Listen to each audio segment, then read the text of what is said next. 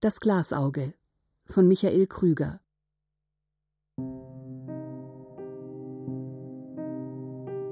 Mein Großvater hatte nur ein Auge. Das andere war aus Glas. Wenn der Rauch aus dem winzigen Öfchen, das unser Zimmer heizte, ihm zu schaffen machte, nahm er das Glasauge heraus und legte es vor sich auf den Tisch. Das Glasauge schaut mich an, Großvater. Dabei war ich es doch, der das Glasauge anschaute. Warum hast du ein Auge aus Glas? Weil ich damit nach innen sehen kann, antwortete der Großvater. Innen ist alles viel größer, als man denkt. Man kann stundenlang spazieren gehen, ohne anzukommen. Und überall gibt es lange, feste Tische mit weißen Decken, auf denen riesige Schalen mit köstlichem Essen stehen. Und das Essen wird nie kalt. In den Flüssen fließt Milch und Honig und die Bäume wachsen in den Himmel, obwohl es nie regnet. Aber vor allen Dingen, innen gibt es keine Kanten. Alles ist rund und weich und grenzenlos. Ob er das wirklich sah, wenn er nach innen blickte? Lass dir vom Großvater keinen Bären aufbinden. Die Großmutter jedenfalls war der Ansicht, ich solle nicht alles glauben, was der Großvater sagte. Tische mit weichen Ecken und Flüsse aus Milch und Honig gibt es nicht. Da das Auge des Großvaters sich zu einem Schlitz verengte, wenn das Glasauge vor ihm lag, konnte ich selber nicht nachschauen, wie es in ihm aussah. Flunkerst du?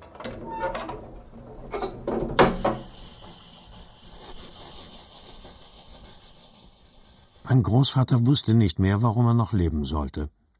Manchmal hatte er sich in seine Traurigkeit eingehüllt wie in einen dicken Mantel. Warum soll ich noch leben? fragte er seufzend und mit leiser Stimme, damit es keiner außer mir hören konnte. Und ich dachte, warum geht er nicht, wenn er so traurig ist, in sich hinein und setzt sich an den Fluss, in dem Milch und Honig fließen. Lass den Jungen damit in Ruhe. Aber unser Zimmer war so klein, dass die Großmutter alles hörte. Man lebt, weil man lebt. So einfach ist das. Aber mein Großvater gab keine Ruhe. Manchmal, wenn die Traurigkeit ihn ganz und gar gepackt hatte, nahm er mich in den Arm, dann weinten wir zusammen, das heißt, ich schluchzte und er weinte leise vor sich hin, und wenn ich bei diesem Ritual auf sein Glasauge blickte, sah ich zu meiner Beruhigung, dass es auch feucht war. Trotz seines Glasauges konnte mein Großvater also mit beiden Augen weinen. Warum lebt man und warum will man auf einmal nicht mehr leben? Das ist eine schwierige Frage. Wenn wir drei beieinander saßen, mein Großvater, meine Großmutter und ich, wurde wenig gefragt. Nicht, dass es verboten gewesen wäre zu fragen, aber es kam mir so vor, als wäre es den beiden unangenehm, Antworten geben zu müssen. Nicht immer natürlich, aber immer, wenn der Großvater schwermütig war. Dann antwortete er Das ist wirklich eine schwierige Frage. Die Welt ist nun einmal, wie sie ist. Durch Fragen kann man sie auch nicht ändern. Pass nur auf, dass du dem Großvater nicht ein Loch in den Bauch frägst. Man musste selber Antworten finden. Was man mit diesen Antworten machte, blieb einem selbst überlassen. Also hatte ich es auch irgendwann aufgegeben, nach meinen Eltern zu fragen. Jedes Kind auf der Welt hatte Eltern, zumindest eine Mutter, wenn der Vater im Krieg gefallen war. Warum denn gefallen? fragte ich. Ist mein Vater auch gefallen? Jedes Kind hatte Eltern. Ich hatte Großeltern. Mehr war dazu nicht zu sagen. Ich habe lange genug gelebt. Mein Großvater wollte also nicht mehr leben. Und offenbar hatte er etwas erlebt, das ihm die Freude am Leben verleidet hatte. Aber was? Hat es etwas mit uns zu tun? Mit dir hat es nichts zu tun.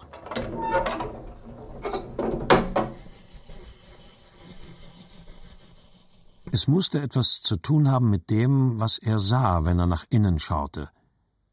Wenn ich die Augen schloss und nach innen schaute, sah ich das kleine Dorf, in dem wir lebten, die wenigen Tiere, die noch auf dem Hof waren. Den alten Hund, den Hohlweg, den Steinbruch, die Buschwindröschen, die ich sogar riechen konnte.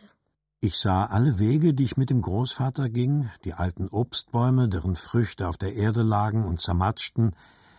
Ich sah die sich in den Himmel drehende Feldlarche und die Drosseln und den lustigen Wiederhopf mit der Krone, Und ich sah natürlich immer und überall den Großvater und die Großmutter in ihren abgeschabten Kleidern. Und natürlich sah ich auch mich. Wenn ich die Augen schließe, sagte ich zur Großmutter, sieht alles so aus wie mit offenen Augen. Aber hinter einem dieser Dinge musste sich ein Geheimnis verbergen, das nur der Großvater sah und das ihm so zusetzte, dass er nicht mehr leben wollte. Ich stand bei unserem Trauerritual zwischen den Knien meines Großvaters, der auf seinem Stuhl am Fenster saß, und umarmte ihn am Hals, so dass wir uns wie die Pferde mit den Köpfen berührten. Da mein Großvater kein Geld hatte, konnte er sich nur einmal in der Woche rasieren, was dazu führte, dass er sechsmal in der Woche kratzte, wenn ich ihn umarmte. Du musst dich rasieren, Großvater. Ach, das lohnt sich doch nicht mehr, sagte der Großvater. Doch, es lohnt sich wohl, denn dann kratzt du nicht mehr.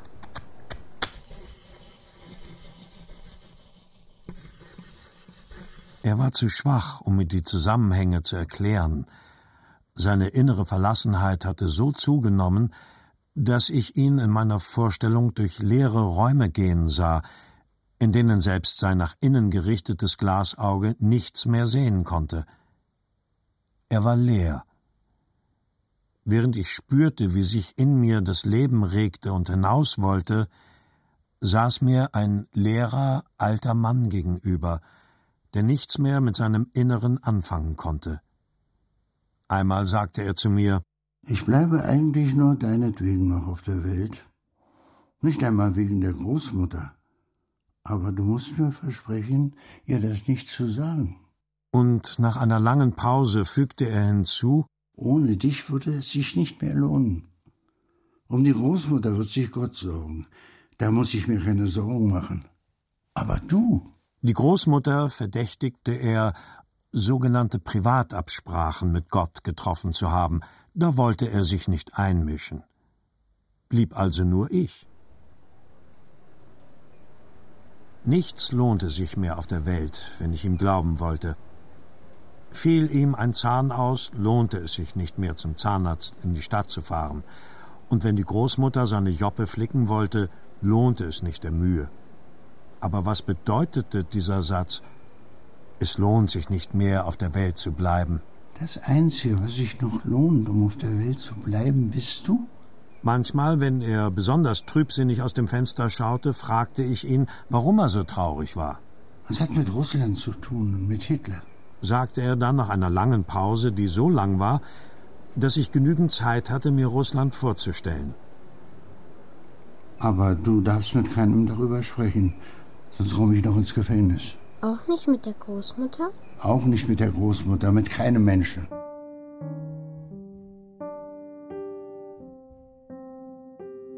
Warum das riesige Russland und Hitler, von dem manchmal die Rede war, für die Traurigkeit meines Großvaters verantwortlich sein sollte, erzählte er mir nicht.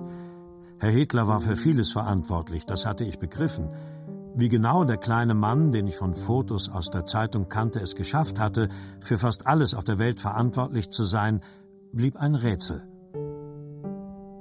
Und dann erklärte mir der Großvater anhand der dicken blauen Adern auf seinem Handrücken, wo Russland lag und wo überall er in Russland gewesen war. Wenn du von unserem Dorf aus immer nach Osten gehst, immer geradeaus, kommst du nach Russland. Es ist ein schönes, großes Land, voller Birken und Pilze, und alle können traurige russische Lieder singen. Aber das Schönste in Russland sind die Flüsse. Das hier, das hier ist die Wolga. Und dann drückte er an den Händen herum, bis die Adern hervorsprangen. Und das ist der Djeppe, der ins Schwarze Meer fließt, wo es am schwärzesten ist. Es gab aber auch ein weißes Meer und viele andere Meere, und wo man hinschaute, gab es Flüsse, die nichts anderes zu tun hatten, als die Meere zu füllen. Dieser Fluss hier Großvater klopfte auf eine andere Vene auf seinem Handrücken. ist die Beresina. Und das hier die Wolga. Die Wolga hat mehr Nebenflüsse, als du Adern im Körper hast. An ihrer breitesten Stelle ist sie so breit, dass das andere Ufer mit dem Himmel verschmilzt. Herrliche Flüsse. Aber du musst nicht nur die Namen der Flüsse kennen, zum Beispiel Bolchara, Jorka oder Unchulchung oder Neva oder Leningradskaya, sondern du musst auch die Sprache der Flüsse verstehen. Sonst bist du verloren. Und genau hier. Und dabei pochte der Großvater auf die Mitte der auf seinem Handrücken aufquellenden Ader. Wollt uns der Russe fangen. Und schon saß ich mit ihm in einem wackligen Kahn. Er am Steuer, ich mit einem Eimer in den eiskalten Händen, um das hereinbrechende Wasser zu schöpfen. Der Feind in lärmenden Kanonenbooten hinter uns. Wir hören ihre kehligen Rufe, dass wir uns ergeben sollen. Aber der Großvater reißt das Ruder herum und wir preschen stromaufwärts an ihnen vorbei. So schnell, dass die Kugeln aus ihren Gewehren ins Leere gehen. Und dann liegt ein schwerer Nebel über dem Fluss, in dem wir sicher das andere Ufer erreichen.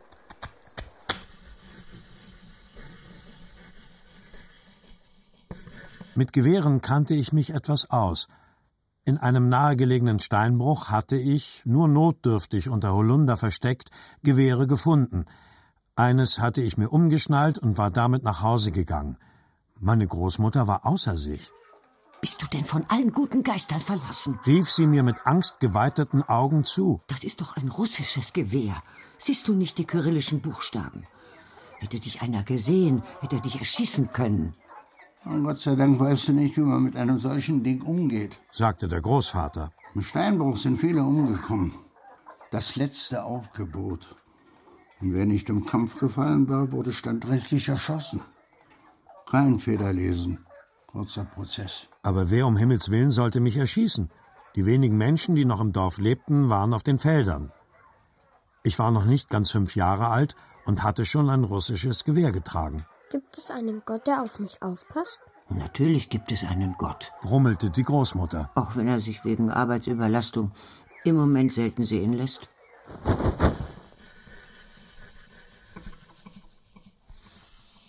Ich schlief mit meinen Großeltern in einem Bett. Ich auf der Ritze, die Großmutter auf der Seite des Fensters. Beide hatten ein Glas Wasser für die Zähne auf ihren Nachttischen stehen.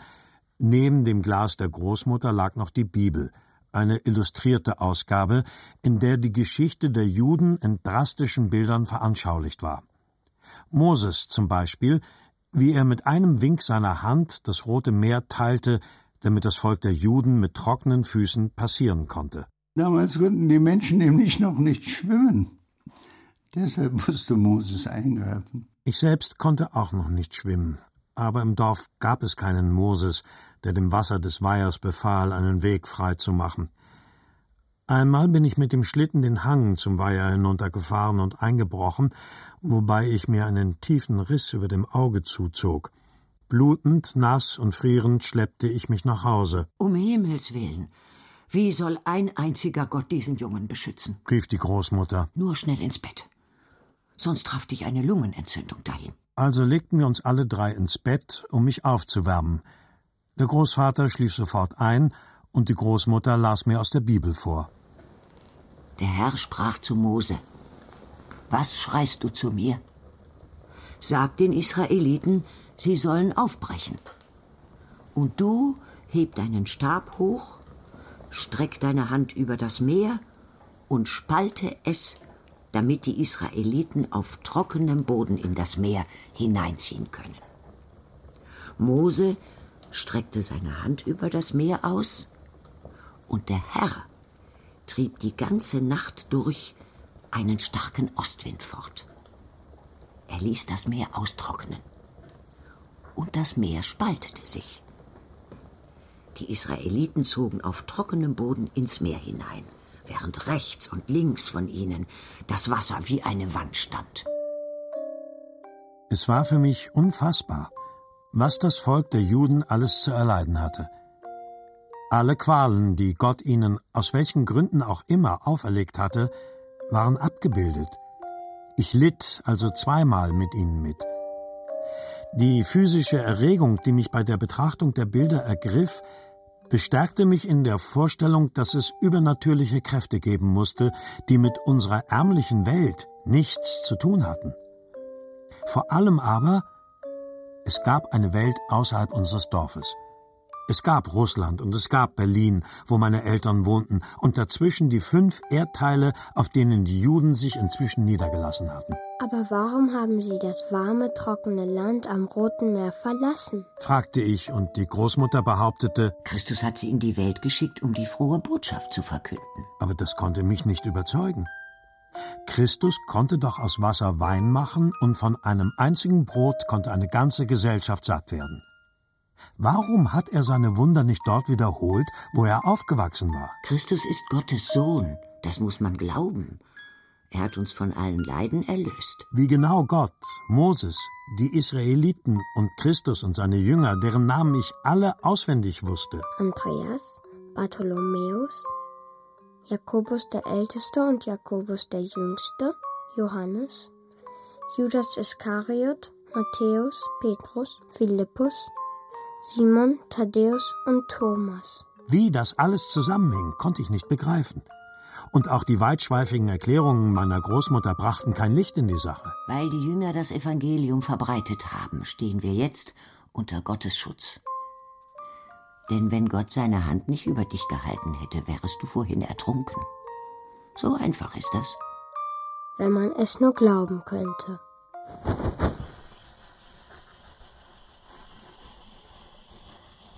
Das Zimmer, in dem wir drei wohnten, war gerade so groß, dass neben dem Bett nur noch Platz war für eine Truhe, in der die Kleider aufbewahrt wurden, und den Tisch mit den drei Stühlen, von denen der des Großvaters mit braunem, verblichenen Samt gepolstert war. Der Samt roch so gut. Wenn der Großvater aus dem Fenster schaute, strich ich mit der Nase über den Samt der Armlehnen und atmete tief ein, um alle Feinheiten auszukosten, die sich in diesem abgeschabten, aber immer noch weichen Stoff verbargen. Samt. Schon das Wort allein roch gut, wie Zimt. Meine Großmutter hatte ein Gläschen mit drei Zimtstangen gerettet, die so wertvoll waren, dass wir sie nie verwendeten, sondern nur daran rochen, Eines Tages, wenn es wieder Reis gibt, sagte die Großmutter. kochen wir Zimtreis. Das ist das beste Essen, das es auf der Welt gibt. Und wann wird es wieder Reis geben? Wann ist eines Tages? fragte ich und roch an den seltsamen Stangen, die sofort nach dem Riechen wieder im Glas verschlossen werden mussten, weil sie sich sonst verflüchtigten. Eines Tages. Wie oft hatte ich diese Formulierung schon gehört? Eines Tages werden wir mit einem Autobus nach Berlin fahren und deine Eltern besuchen. Eines Tages würden wir in Leipzig ins Theater gehen. Eines Tages werde ich eine Schultüte voller Marzipankartoffeln kriegen. Eines Tages werden wir an die Ostsee reisen, damit du das Meer kennenlernst. Und der Großvater brummte, Und eines Tages werden wir mit der transsibirischen Eisenbahn durch Russland fahren. und die Großmutter sagte, Na dann viel Spaß, aber ohne mich. Neben dem Fenster hing an einem übergroßen Nagel ein Farbdruck, den ich, wenn schlechtes Wetter war, oft stundenlang anschaute. Er zeigte eine ansteigende Landschaft, in deren Hintergrund sich auf einem Berg eine große Stadt ausbreitete, bewehrt mit Türmen, die wie der zerschossene Wasserturm aussahen, der vor unserem Dorf stand. Wie heißt die Stadt? fragte ich, weil ich mir den Namen nicht merken konnte, Das ist das befreite Jerusalem. sagte die Großmutter. Und von wem musste es befreit werden? Von den Moslems. Die Moslems hatten eigentlich nicht viel zu suchen in Jerusalem. Aber genau weiß ich es auch nicht mehr.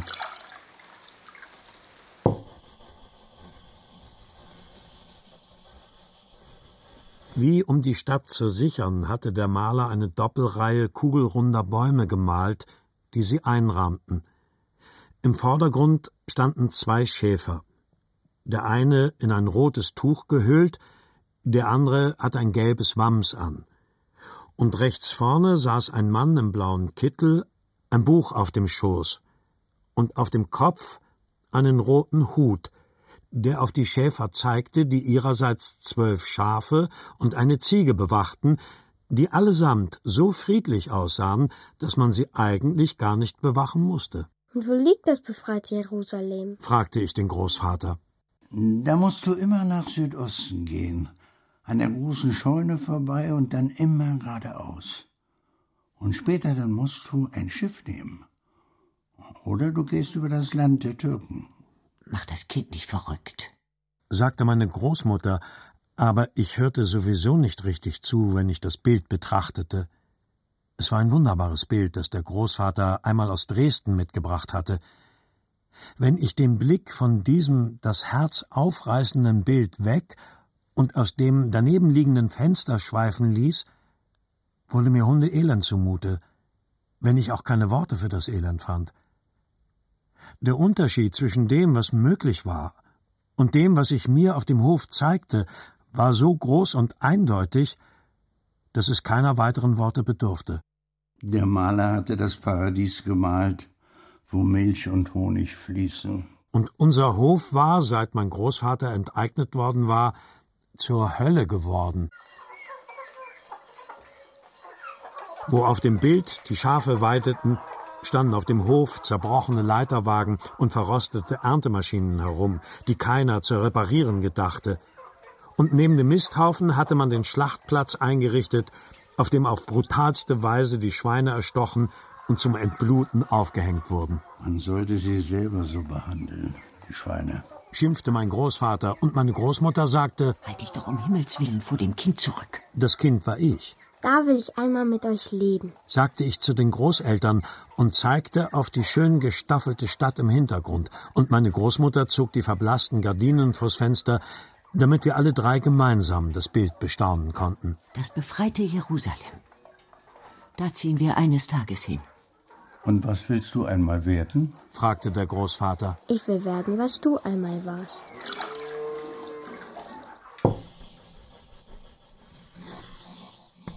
Zwischen der Truhe und dem Tisch stand in unserem Zimmer, das eher für Zwerge als für normal gewachsene Menschen eingerichtet war, ein dreiteiliger Wandschirm. Sein Rahmen bestand aus feinstem Kirschholz und war mit besticktem Leinen bespannt.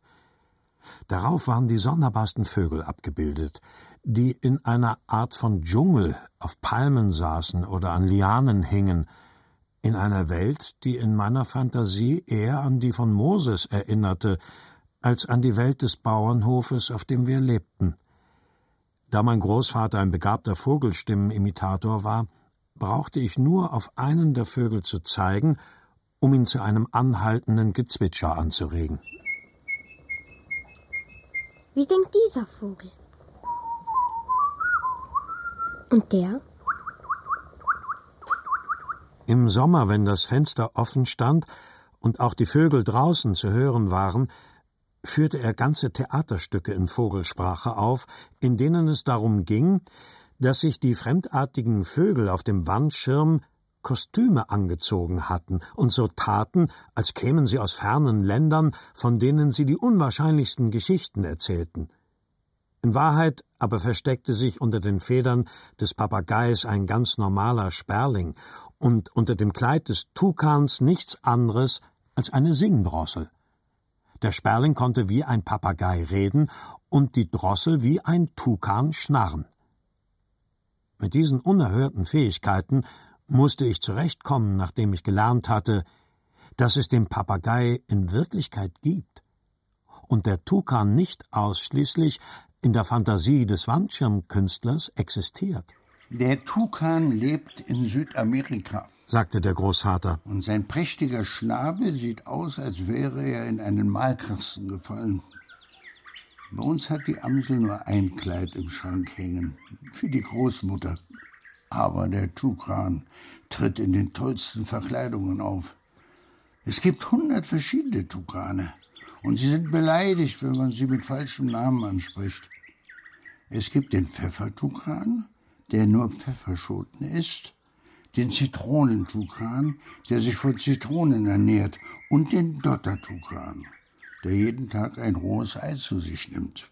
Lass dir von deinem Großvater keinen Bären aufbinden? warnte mich meine Großmutter, aber es gab eigentlich nichts Schöneres in meinem Leben, als mit dem Großvater und einem Bären auf dem Rücken die Welt zu erkunden. Ich wurde zu einer Art Kolumbus. Wenn ich jünger wäre, sagte der Großvater traurig, würde ich mit dir auf Weltreise gehen und nicht hier versauern. Wir würden alle Kontinente besuchen auf großen Springmäusen durch Afrika reisen, auf Eseln durch das Hochland von Peru schaukeln. Wir würden in einem Wolkenkratzer in New York leben und uns in den Beuteln von Kängurus durch Australien tragen lassen. Das hat er mir auch versprochen, als wir uns kennenlernten, sagte die Großmutter. Und dann sind wir jedes Jahr nach Thale im Harz gefahren. Immer in dieselbe Pension. Und jetzt sind wir arm. Bleiben in der Mitte Europas hängen und werden gleich zu Abend essen.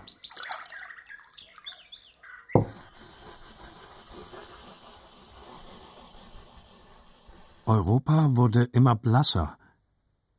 Europa war unser Dorf. Europa waren die schrecklichen Geschichten, die mein Großvater in Russland erlebt hatte, in der Sowjetunion, wie ich Russland außerhalb unseres Zimmers immer nennen sollte, um nicht aufzufallen.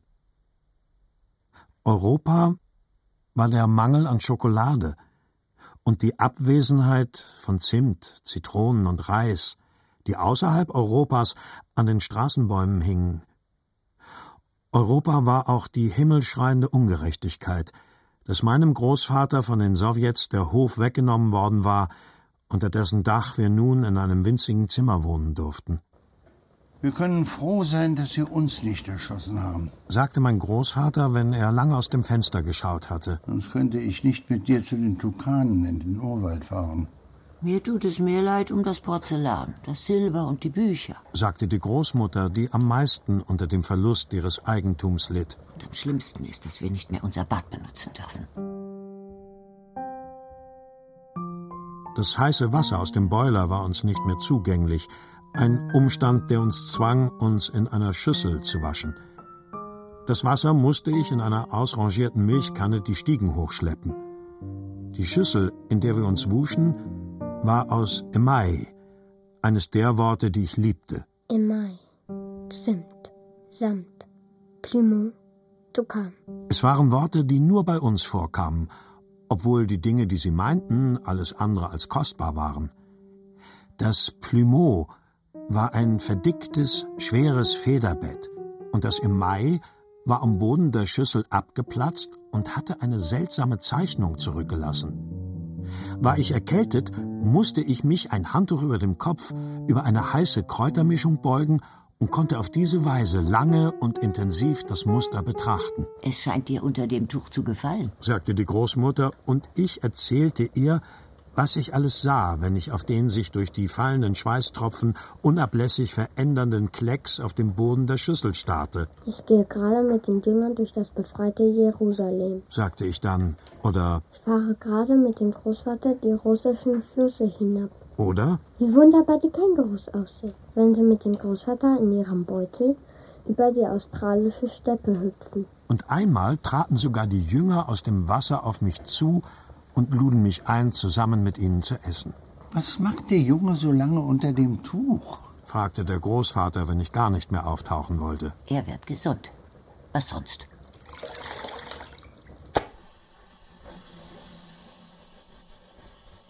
Wir durften auch nicht mehr die Toilette benutzen, was für den Großvater eine Katastrophe war.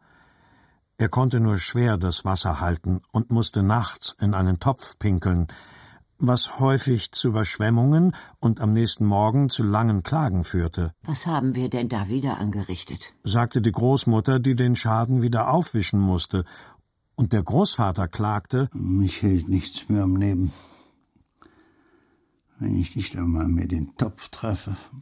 was die Großmutter wiederum wütend machte. Du sollst solchen Unsinn nicht vor dem Kind sagen.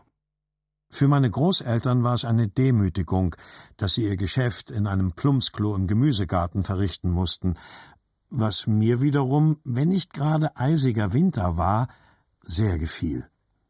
Ich hatte es besonders im Frühjahr gerne, auf dem abgewetzten Holz zu sitzen und mir Geschichten über die Hölle auszudenken, die direkt unter mir ihren Eingang hatte und in die ich alle verstoßen wollte, die meinen Großvater beleidigten. Ich sah vor mir, wie sie alle schreiend und um Gnade bettelnd in dem Brei versanken. Wenn ich der Großmutter von meinen Fantasien erzählte, sagte sie erschrocken Halt den Mund, Kind. Sowas darf man nicht denken. Von mir aus sollen sie alle in die Hölle kommen. Aber doch nicht auf diesem Wege. Ich war mir nicht sicher, ob auch Adelheid in die Hölle fahren sollte. Adelheid war die Tochter des von der sowjetischen Besatzungsmacht eingesetzten Verwalters, von dem der Großvater behauptete, dieser Nichtsnutz versteht von nichts nichts, aber überhaupt nichts von der Landwirtschaft. Aber sag es keinem weiter. Trinken Wodka aus unseren Kristallgläsern und sitzen mit ihren dicken Ärschen auf unserem feinen Klo. Das ist der Untergang Sachsen-Anhalts. Wirst du wohl nicht so schreien? rief die Großmutter, aber der Großvater hatte gar nicht geschrien, er hatte eher geflüstert. Du weißt doch, dass die Wände Ohren haben. Wenn ich Wasser holen musste, traf ich Adelheid oft auf der Treppe, als würde sie auf mich gewartet haben. Komm mit, ich zeig dir was, sagte sie dann und zog mich in das sogenannte Ankleidezimmer meiner Großmutter, in dem alle ihre Anziehsachen in großen Schränken auf Bügeln hingen und nach Mottenkugeln rochen. Schau mal, wie steht mir das? fragte sie mich, während sie sich ihr dreckiges Kleid auszog und sich Großmutters Kleid vor den mageren Körper hielt. Obwohl eigentlich gar nichts zu sehen war, starrte ich sie wie blöd an. Ich spürte, dass es neben den mir bekannten Kontinenten noch einen weiteren gab, den es zu erforschen lohnte, aber ich wusste nicht warum. Fass mich nicht an! Zischte sie, wenn ich ihr bei einem Reißverschluss oder ein paar kaum sichtbaren Häkchen helfen wollte. Anfassen kostet was. Das war ein Geschäft, auf das ich mich aus Geldmangel nicht einlassen konnte. Also schaute ich sie von ferne an, wie ich im Hühnerstall die Hühner anschaute, diese seltsamen Lebewesen, die mit zuckendem Kopf herumliefen und gelegentlich ein Ei legten.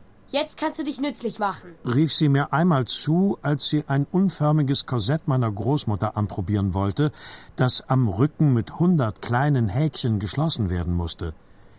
Da lag sie nun nackt vor mir wie ein frisch geborenes Kälbchen und mir schnürte die Angst die Kehle zu, weil ich auf ihr kniete, um die vermaledeiten Ösen zu finden und ausschließlich daran denken musste, dass die Tür aufgeht und Adelheids Mutter mit ansehen muss, wie der Enkel des enteigneten Gutsbesitzers schweißnass auf dem Rücken der Tochter des von den Sowjets eingesetzten Verwalters saß. Du darfst jetzt gehen, rief Adelheid mir gnädig zu, als ich ihr das unförmige Korsett endlich wieder vom Körper gerissen hatte. Und sag keinem, was du gesehen hast.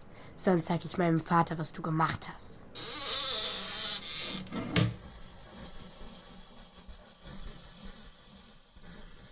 Mit Tränen vor Wut brachte ich der Großmutter das Wasser. Sie empfing mich in ihrem Unterkleid, das sie beim Waschen immer anbehielt, auf dem Treppenabsatz. Was hat man dem armen Kind nur angetan? rief mir die Großmutter zu. Ich warte hier in der Kälte und hol mir den Tod. Als ich einmal mit der Kanne auf der Treppe stand und Atem holte, rief mich der neue Verwalter in das ehemalige Wohnzimmer meiner Großeltern. Er lag mit seinen dreckigen Arbeitsschuhen auf dem guten Sofa, halbnackt, eine Flasche Wodka in der Hand und unterhielt sich mit seinen beiden Arbeitern, die früher Arbeiter bei meinem Großvater gewesen waren, mit dem sie nun nicht mehr sprachen. Setz dich mal hierher, mein Junge, und sag mir und den beiden Genossen, was dein Großvater über mich denkt, sagte der Verwalter. Der eine Arbeiter saß auf dem kostbaren Nussholzbuffet und ließ seine Stiefel dagegen knallen, der andere saß im Ohrensessel meines Großvaters und kicherte besoffen in sich hinein. Wir reden nie über dich, Ehrenwort, sagte ich, was so ungefähr die größte Lüge war, die je über meine Lippen gekommen ist. Wenn du lügst, sagte der Verwalter, ziehen wir dir bei lebendigem Leib das Fell über die Ohren. Wie bei einem Kaninchen. Einer der Arbeiter, ein Kommunist, wie mein Großvater immer sagte, musste so laut lachen, dass ihm der Rotz aus der Nase lief, den er an dem gehäkelten Deckchen auf der Kommode abstrich. Der andere hatte sich an seinem Wodka verschluckt und wirkte mit angelaufenem Gesicht den Schleim aus dem Rachen. Der Verwalter war mit seiner Folter aber noch nicht am Ende. Weißt du, was dein Großvater ist? Ja, sagte ich. Mein Großvater ist ein großer Landwirt und mein Großvater. Und glaubt er an Gott? Oder an den Marxismus-Leninismus? Ich glaube, er glaubt eher an Gott. sagte ich vorsichtig, weil ich nicht wusste, ob er auch an das andere glaubte, von dem ich noch nie etwas gehört hatte. Weißt du, was dein Großvater ist? fragte der Verwalter noch einmal. Er ist ein Volksverräter, den man vor die Hunde treiben sollte! schrie er mich an, und ich sah, dass er kaum noch einen Zahn im Mund hatte. Frag deinen Großvater, was er über mich denkt. Und dann kommst du wieder her und erzählst es mir. Während er sprach, schnitt er sich mit einem Taschenmesser von einer Wurst große Scheiben ab, die er sich ungeteilt und mit der Pelle in den Mund schob. Dann leckte er das Messer mit der Zunge sauber und hieb es in den Wohnzimmertisch, wo es zitternd stehen blieb. Ich hatte noch nie in meinem Leben eine so große, schöne, wohlriechende Wurst gesehen.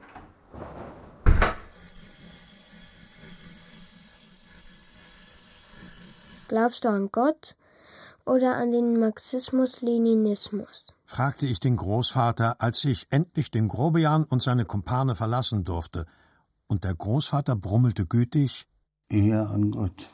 was nicht besonders begeistert klang. Die Großmutter dagegen war sehr gläubig.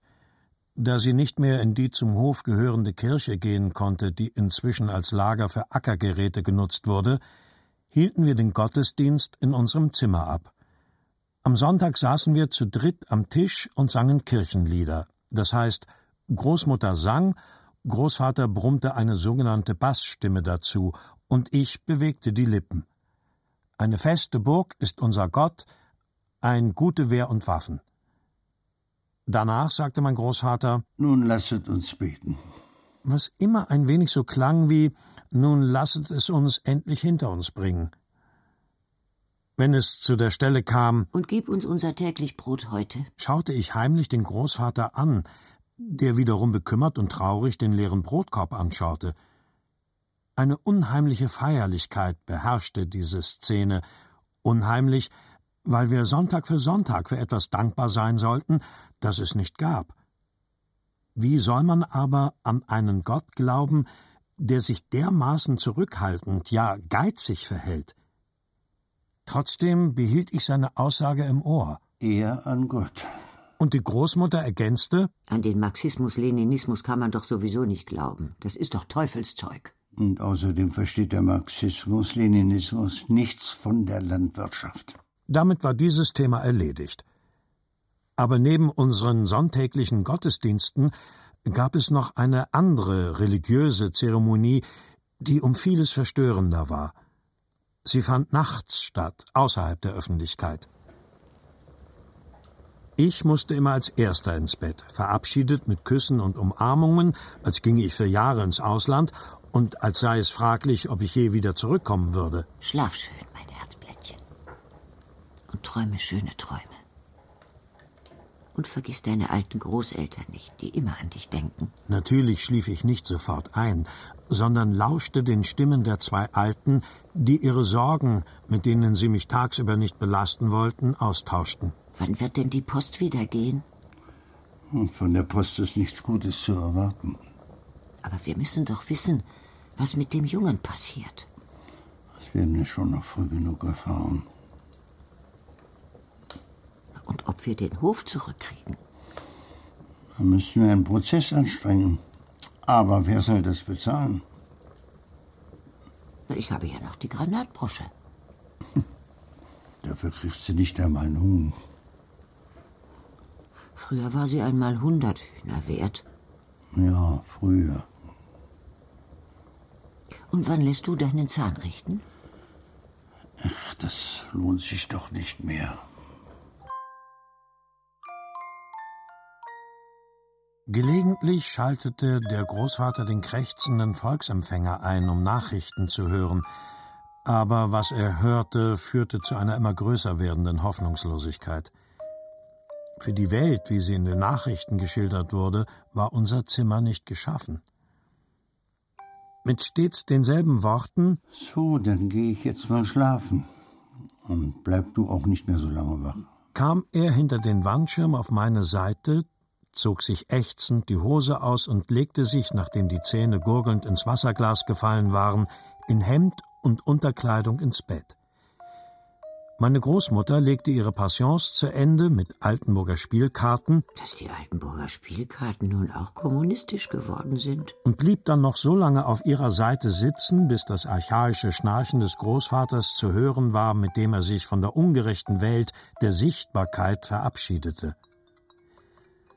In dieser Sekunde kam auch die Großmutter auf unsere Seite, zog ihr Kleid aus und ein Nachthemd an, bürstete sich ein paar Mal durch die von Klammern befreiten Haare, übergab ihrerseits die Zähne dem Wasserglas und glitt vorsichtig unter das Plumeau, immer bedacht, dass sie keinen ihrer Männer aufweckte. Und dann begann ein Ritual, bei dem mein Herz manchmal so laut zu pochen begann, dass ich Angst hatte, sie könnte es hören. Lieber Gott, begann die Großmutter, entschuldige, dass ich dich in diesen schweren Zeiten mit meinem Anliegen behellige aber ich weiß nicht, an wen ich mich sonst wenden sollte. Was haben wir getan, dass uns unser Hof genommen wurde, auf die schäbigste Art und Weise, ohne dass du eingeschritten bist, ohne Gerichtsverfahren, einfach so. Wir sollten froh sein, dass wir nicht erschossen wurden, wie einige Bekannte aus Nachbardörfern. Ist dir das bekannt? Wir waren immer anständige Leute, waren nie in der Partei, haben dich immer in Ehren gehalten. Und du, du lässt uns einfach fallen. Womit haben wir das verdient? Wenn sie sicher war, dass er ihr zuhörte, wechselte sie von bitterster Anklage zu einem einschmeichelnden Ton, Manchmal wollte sie mit ihm wörtlich ein Hühnchen rupfen, dann wieder zeigte sie Verständnis dafür, dass er bei seiner Überbeschäftigung nicht immer und ständig an die Großeltern denken konnte. Und manchmal ging sie schlicht und einfach zu weit. Warum dürfen wir nicht mehr unsere Toilette benutzen und den Heißwasserboiler? Wie kannst du es zulassen, dass wir so gedemütigt werden? Der Russe ist von unseren Tellern ruiniert unsere Felder und hat unser Geld gestohlen. Und du Hast du es nicht gesehen? Mit einem Wort, Gott solle sich einmal anstrengen, sonst würde er mit ihr eine seiner treuesten Anhängerinnen verlieren. Um ihn zu versöhnen, fügte sie stets einen Schlusssatz an, der mir buchstäblich das Blut in den Adern gefrieren ließ. Wir sind dir immer dankbar, dass du uns diesen Enkel geschenkt hast. Das werden wir dir nie vergessen. Manchmal hatte ich das Gefühl, Gott würde sich diese Behandlung nicht gefallen lassen, und hatte Angst, dass er, besonders bei offenem Fenster, persönlich erscheinen werde, um der Großmutter die Leviten zu lesen. Ein Ausdruck, den der Großvater gerne gebrauchte, wenn ihn zwischen zwei Traurigkeiten die Wut packte. Was sind denn die Leviten, Großvater? Ja, das habe ich vergessen, sagte der Großvater. Na, aber wenn sie ordentlich gelesen werden, gibt es auch ordentlich Zunder. Aber Gott erschien nicht. Leviten wurden nicht gelesen. Und irgendwann müssen wir dann alle eingeschlafen sein.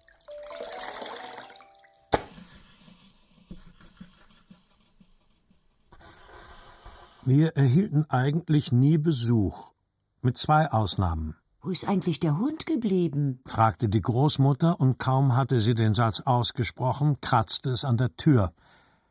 Der Hund war so alt, dass es eine Ewigkeit dauerte, bis er japsend die Treppe zu uns hochgeschafft hatte. Traf er jemanden auf der Treppe, erhielt er einen Tritt, aber er war zu alt zum Bellen und zum Beißen. Na, gehst du zum Klassenverein dein Kotelett fressen? sagte der Verwalter, aber der Hund war so schwach, dass er sich nicht einmal mehr ein Kotelett vorstellen konnte. Er kratzte an der Tür, wurde hereingelassen und empfangen wie ein alter König und fiel mehr oder weniger sofort um. Wo bist du so lange gewesen? fragte der Großvater, und weil der Hund zu schwach war für eine ordentliche Antwort, antwortete sein Freund, der Großvater, für ihn mit. Ich weiß, du hast Rebhühner gejagt. Dann erzählte er alle Jagdabenteuer, die er mit seinem Hund erlebt hatte. Weißt du noch, wie wir die Wildschweine gejagt haben und den Wölfen auf der Spur waren? Der Hund war das einzige Tier, mit dem der Großvater noch reden konnte. Die Pferde waren im Krieg geblieben, die Schweine waren alle neu, und mit Hühnern wollte er um nichts in der Welt Kontakt haben. Aber einige der dicken Hennen haben den Krieg überlebt. Das solltest du wenigstens anerkennen. Das ist Frauenkram und geht mich nichts an, sagte der Großvater und schaute so traurig drein, dass wir ihn sowieso nicht ansprechen wollten. Das einzige Tier, das er in seine Nähe ließ, war der Hund. Aber weil er der Hofhund war, gehörte er meinem Großvater nicht mehr, weshalb sie nur noch hinter verschlossenen Türen miteinander reden konnten. Sie sprachen auch oft und lange über den Tod. Ich habe vergessen, was ich davon hielt, aber ich erinnere mich, wie der Hund bei diesem Thema tiefe Seufzer von sich gab. Nein, lassen wir das, sagte der Großvater, wenn er merkte, dass ich genau zuhörte. Jetzt ist genug. Der Junge muss uns ja für Schwätzer halten. Ich lag neben dem Hund auf dem Boden, mein Kopf auf seinem weichen Bauch, weil ich sein Herz hören wollte, und war mir manchmal nicht sicher, ob er den Großvater richtig verstand. Der Hund braucht jetzt Ruhe, Großvater. Sein Herz klopft zu laut. Ich weiß, ich weiß, aber er kann noch nicht sterben. Er wird noch gebraucht, wenn sich die Geschichte einmal geklärt hat.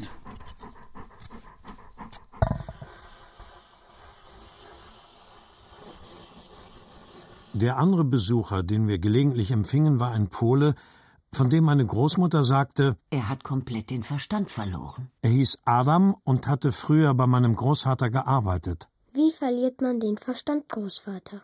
Und kann man ihn wiederfinden? Sehr selten. Ich habe es jedenfalls noch nie erlebt. Der Verstand löst sich auf in Millionen Teilchen. Da wird es schwierig, sie wieder einzusammeln. Ein Teilchen fehlt immer. Das ist nicht zu ersetzen.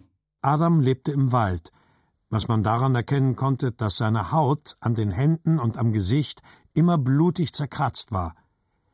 Er sah aus, als hätte er seinen Verstand unter Brombeerhecken gesucht. Nein, er geht wie ein Heiliger durch die Brombeerhecken, sagte die Großmutter, die Adam mit Kräutertinkturen behandelte.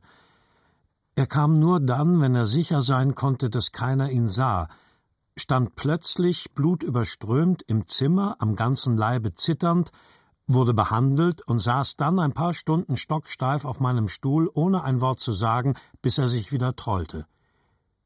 Er brachte uns Pilze mit, die er in sein Schnupftuch gewickelt hatte, und seltene Beeren. Er kennt alles, was unter der Erde wächst im Unsichtbaren. So kann er überleben, sagte der Großvater. Wenn die Großmutter ihm etwas anbot, rührte er nichts an. Du musst sehr lieb zu ihm sein, sagte die Großmutter. Aber was soll ich tun? Nichts. Das hat er am liebsten. Also stellte ich mich hinter ihn, legte ihm die Hand auf die Schulter und sagte nichts. Siehst du, das hat er gern. Wenn das Wetter mitspielte, gingen wir auf Nahrungssuche, wie der Großvater sich ausdrückte. Er war bis zur Enteignung der Kartoffelbeauftragte des Landkreises gewesen, eine weithin geachtete Kapazität, die wegen der besonderen Beschaffenheit der Böden ständig um Rat gefragt wurde. Er war ein Kartoffelweiser, der jede Knolle mit nie nachlassender Geduld beschreiben konnte. Du musst die Kartoffel mit dem Daumen teilen, sagte der Großvater, und an der Bruchstelle lecken. Und dann weißt du mit den Jahren, ob sie mehlig ist und wie viel Stärke und Zucker sie hat. Es gibt Kartoffeln, die nach Marzipan schmecken. Marzipan. Auch eines meiner Lieblingswörter wie Zimt und Plumeau. Und andere, die für Kartoffelbrei gut sind. Und wieder andere, die die Schweine lieben. Bei uns wachsen 90 verschiedene Kartoffelsorten. Und eine ist sogar gut für Kartoffelschnee, den man mit eingelegten Birnen oder zur Pilzsuppe essen muss. Die Kartoffel ist das Gold unter den Knollengewächsen. Die Vorstellung, dass die Kartoffeln in unserer Gegend wegen der Misswirtschaft nicht zu ihrer vollen Größe und zu ihrem einzigartigen Geschmack heranreifen würden, machte ihn so traurig, dass er manchmal die zerbrochene Frucht in der Hand sprachlos wurde. Stumm.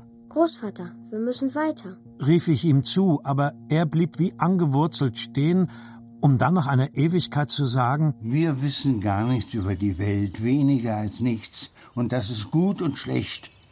Wenn wir alles wüssten, was es zu wissen gibt, dann könnten wir nicht überleben, wir würden zugrunde gehen. Wenn wir aber nichts über Kartoffeln wüssten, dann wären wir arm dran.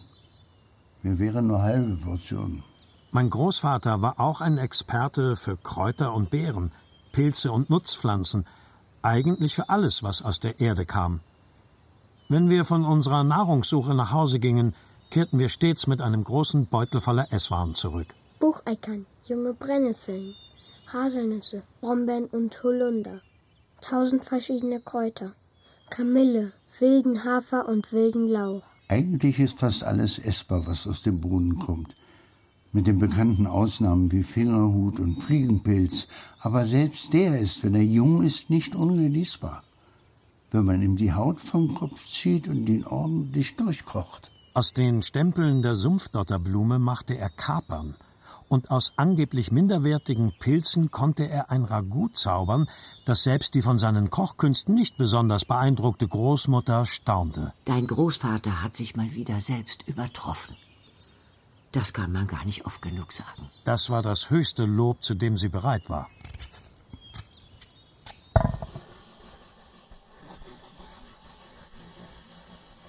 Kamen wir auf unseren Wanderungen an kleineren Höfen oder Häusern vorbei, wurden wir oft hereingebeten, in die Küche oder sogar in die gute Stube. Ich war erstaunt, mit welcher Achtung man ihm begegnete, der auf seinem ehemaligen Hof kaum gegrüßt wurde. Oft wurde er wie ein Held behandelt, aber nicht wie ein Kartoffelheld, sondern wie ein echter, ganz großer. Ich verstand nichts von dem, worüber die Erwachsenen sprachen. Worüber habt ihr gesprochen, Großvater? Ach, nichts Besonderes über den Russen und über Kartoffeln und Düngemittel und über was nun werden soll. Und was soll nun werden? Zu Hause übergab ich der Großmutter, was uns mitgegeben wurde. Ein Ei, etwas Speck und sogar ein Stück Kuchen oder eine dicke Senfgurke. Für mich waren das Opfergaben, die dem bedeutenden Großvater dargebracht worden waren. Man hat den Großvater wie einen Helden behandelt, erzählte ich der Großmutter. Wie den Held Sachsens der nur mit einem Auge das Land gegen die Russen verteidigt hat. Er hat sich großartig geschlagen. Was für einen Bären hat dir der Großvater denn jetzt schon wieder aufgebunden? sagte die Großmutter. Also ging ich zum Großvater und fragte ihn Warst du ein Held, Großvater? Der Großvater hatte seine übelriechende Pfeife in der Hand, aus der ein zäher, dunkler Rauch aufstieg, der ihn fast vollständig einhüllte. Ich stand direkt vor ihm und versuchte durch sein Glasauge hindurch in ihn hineinzusehen. Er sagte nichts, blickte mich lange an und schwieg.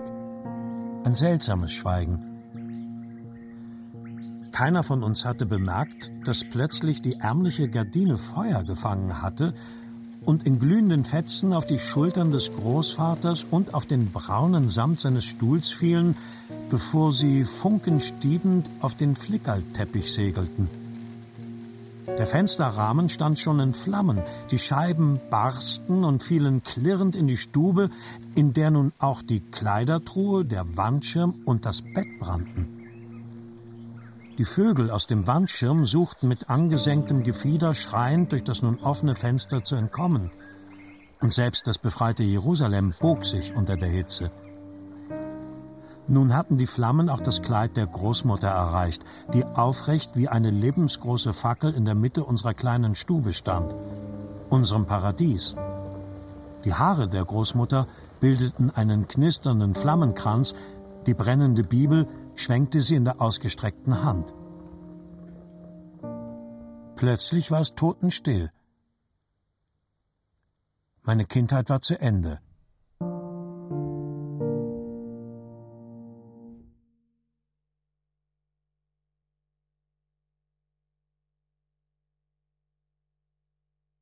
Das Glasauge von Michael Krüger.